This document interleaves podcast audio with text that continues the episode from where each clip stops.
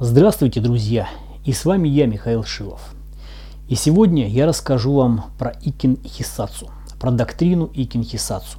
А вернее не просто расскажу, а продолжу тему, которую я уже однажды начал. Я подготовил в свое время материал, который назывался так. Почему э, доктрина Икин Хисацу не работает. Ну или примерно так назывался. Ссылку на материал на этот я дам ниже. А, так вот, после этого мне пришло очень много писем и сообщений везде, и на ютубе, и в инстаграме, и в социальных сетях, ну везде, где публикация была э, выложена, о том, что я не прав, что на самом деле икинхисацию существует, что есть такие удары, что если мне этого не довелось увидеть никогда, то это мои проблемы. На самом деле все это дело есть, друзья мои. То, что существуют удары такие, которыми можно положить оппонента, что так бьют, я прекрасно знаю. Слава богу, я на Макеваре сам работаю больше 25 лет и могу так ударить, что если попаду, то на этом, скорее всего, все и закончится. Вопрос в том, что нужно попасть. Что нужно попасть вот этим вот одним ударом. Да, нокаутирующий удар он и будет один единственный. Один. Но для того, чтобы к этому а, значит, удару подойти, нужно сделать массу других ударов и массу подготовительных действий. А значит, это говорит о том, что ни удара такого нет, а доктрина это не работает. Что такое доктрина? Доктрина подразумевает, что это некий принцип, что за весь за поединок наносится один единственный удар, значит, скорее всего, он, наверное, и первый же, и он сразу приводит э, к победе.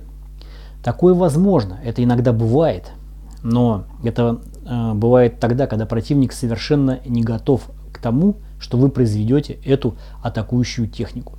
То есть это либо из-под тяжка удар внезапный, либо уровень э, ваш намного выше противника, и тогда он просто не успевает отреагировать или применить какое-то правильное защитное действие, чтобы нивелировать силу вашего приема или парировать удар.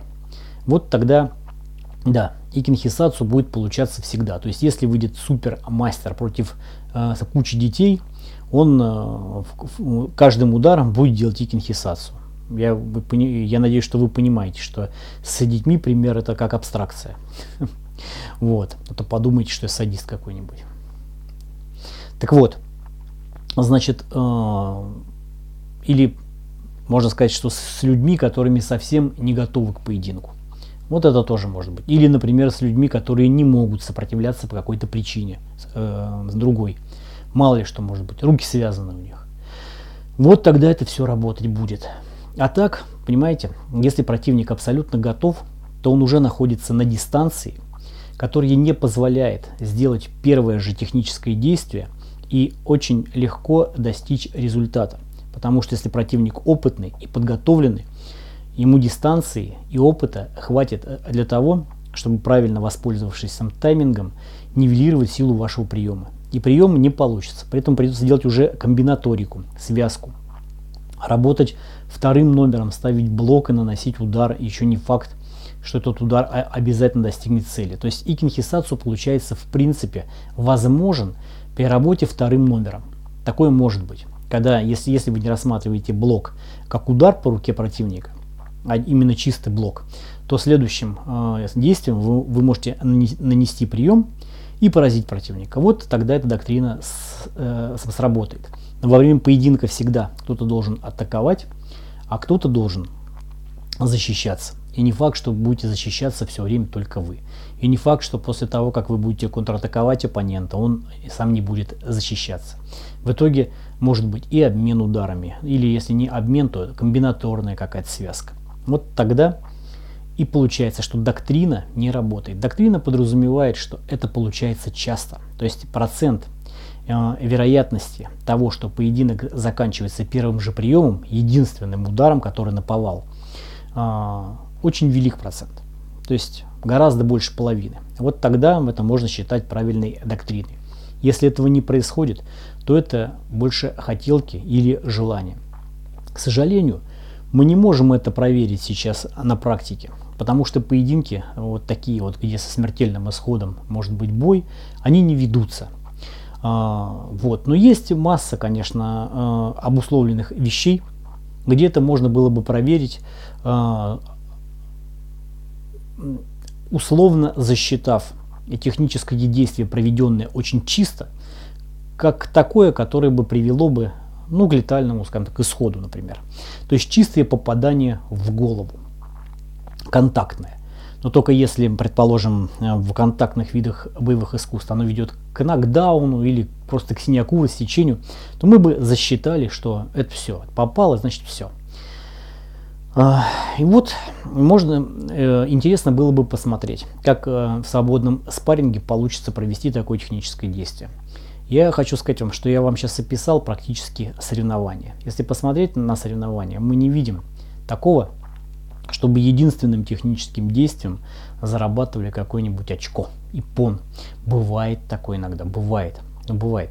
Особенно э, ВКФ, которые считают спортом с чистым, э, традиционщики. Но тем не менее, вот там как раз э, э, реализуется в, в правилах это понятие в большей степени. И то мы видим, что очень часто единым техническим первым действием вопрос не решается.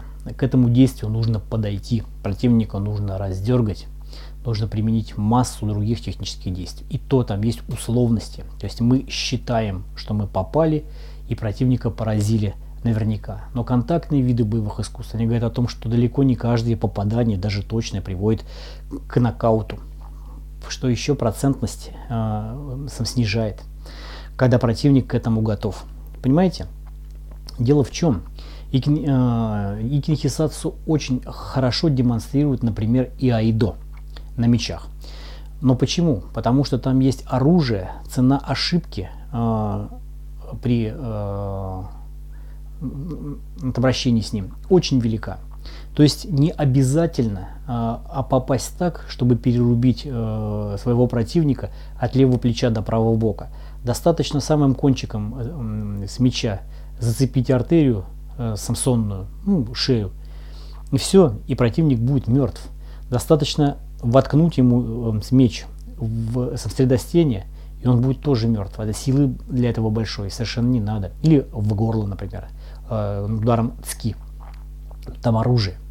Вот там и Аидо работает. И Аидо как раз и есть Икинхисацу, где одним ударом наповал. Но и то, если мы посмотрим изначально на то, что такое и Аидо, там подразумевается, что удар наносится внезапно. То есть надо его нанести быстрее, чем противник обнажит свой меч. То есть надо свой меч извлечь быстрее. То есть вопрос даже не в ударе, а в скорости извлечения меча, э, в скорости подготовки меча к удару, к неожиданному можно сказать, из-под тишка. Вот в этом и есть и айдо.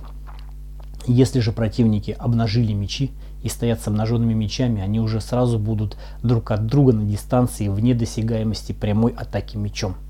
Все. И для того, чтобы одному нанести удар, а другому, нужно будет обязательно сделать какое-то подступательное действие. То есть надо сделать шаг.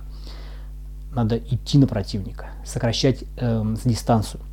И вот здесь уже все одним ударом все не решается. Там решает уже дриблинг. То есть нужно обязательно противника как-то подготовить к атаке, сделать обманные пасы. Но я говорю, меч, он все-таки позволяет нанести один удар, даже по запястью, чтобы противник потом умер, истек кровью, условно говоря. Вот. А, в боевых искусствах, где мы деремся голыми руками, удар, который приводит к летальному исходу, он должен быть сокрушительным. Если даже пальцем ткнуть в глаз – и то не получится противнику нанести сокрушительную такую технику, чтобы одним ударом наповал. Понимаете? И даже в горло не всегда так бывает. Вот. В этом и дело.